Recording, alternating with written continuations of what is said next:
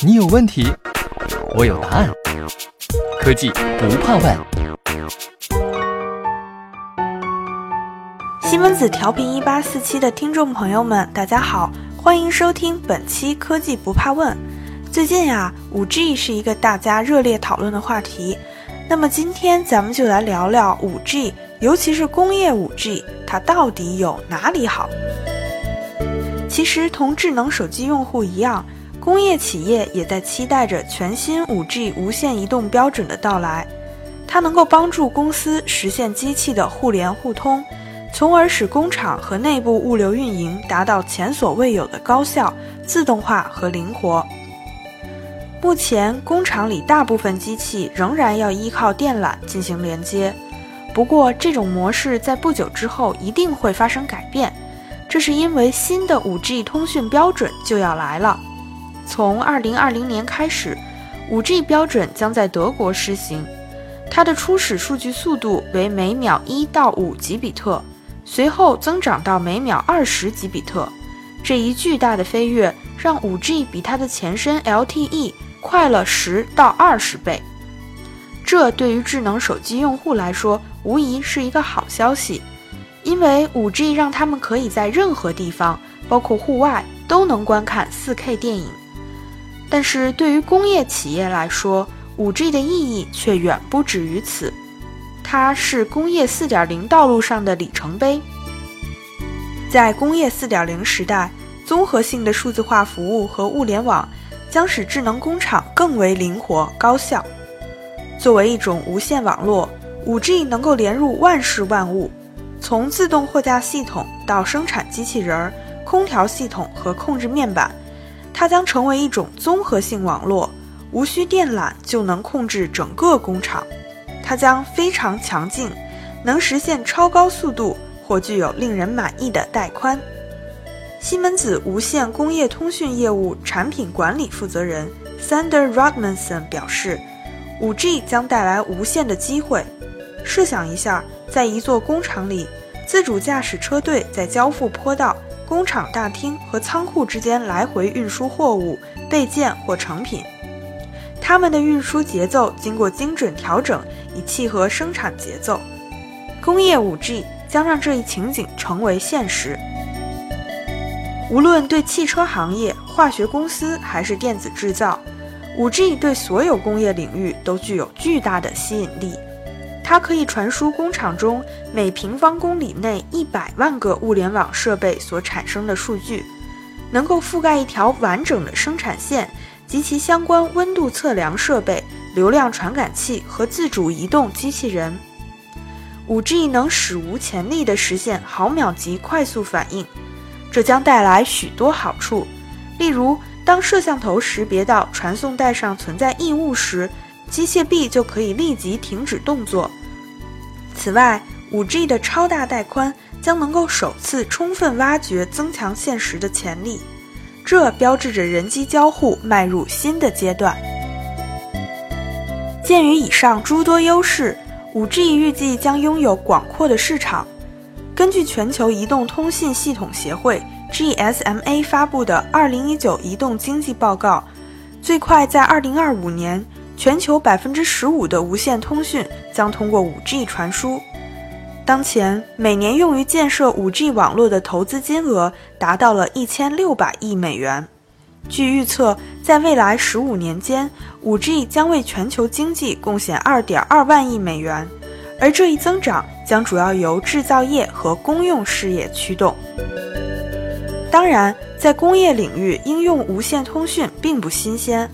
例如，西门子的工业业务就已经在许多场景中使用了 WLAN 网络，如快速识别油气管道泄漏、监控岛屿上的电力网络及工厂中的移动运输系统等等。此外，私有 LTE 网络也有时会在工厂和港口等地使用，但是这样的网络和 5G 的性能范围还相差甚远。西门子工业通讯与识别业务负责人 Herbert Wegman 表示：“由于工业 5G 的出现，直到现在，我们才有可能实现工业企业的彻底互联互通。”然而，尽管拥有广阔的前景，但 5G 技术目前还尚未普及。虽然国际移动通信标准组织 3GPP 在2018年底发布了商用移动无线网络的 5G 组件标准，但是它仍未公布对工业 5G 标准的任何具体要求。该组织预计将于2020年的三月前填补这一空白。此外，在德国，长久以来，工业企业是可以使用自己的频段，还是应该依赖电信公司这一问题都没有得到明确的答案。工业互联与自动化 5G 联盟是一个致力于维护工业利益的国际组织，它的成员包括西门子及其他操作技术和信息技术公司。经过他们的努力，德国可以保留一个介于3.7和3.8千兆赫之间的100兆赫频段，专供工业企业的本地网络使用。Rodmanson 表示，让工业企业直接利用这些频段很有意义，毕竟我们最了解自己工厂的需求。这样一来，我们还可以根据具体应用来优化网络。如果工业 5G 能在全球范围内应用，那么安装 5G 后，建立智能工厂将不再会遇到障碍，因此许多公司都正在紧锣密鼓地在中国和美国这两个全球最重要的市场中推出 5G。Rodmanson 表示，西门子甚至可以在本地工业网络建成并投入运行之前为工业 5G 提供解决方案，这是因为这种开发工作早已在西门子及其他公司全面开展多时了。我们就 5G 面临的机遇和局限，向西门子工业通讯与识别业务总经理 Herbert Wegman 提出了三个问题。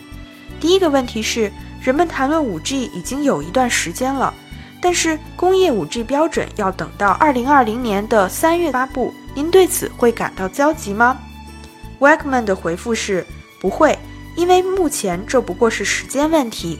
重点在于，国际移动通信标准组织 3GPP 已经在 Release 16和17中对针对工业企业的要求进行了标准化。更重要的是，联邦网络管理局决定让希望在工厂中使用 5G 的公司创建自己的本地网络，这是促进各方接受 5G 的另一个重要推动力。现在，我们已经很明确的知道。在德国，我们可以将3.7和3.8千兆赫之间的一百兆赫频段用于可提供高质量服务的工业应用。我们对此感到非常高兴。这不仅是因为我们拥护这一政策，更因为工业 5G 将使我们能够首次实现工业的彻底互联互通。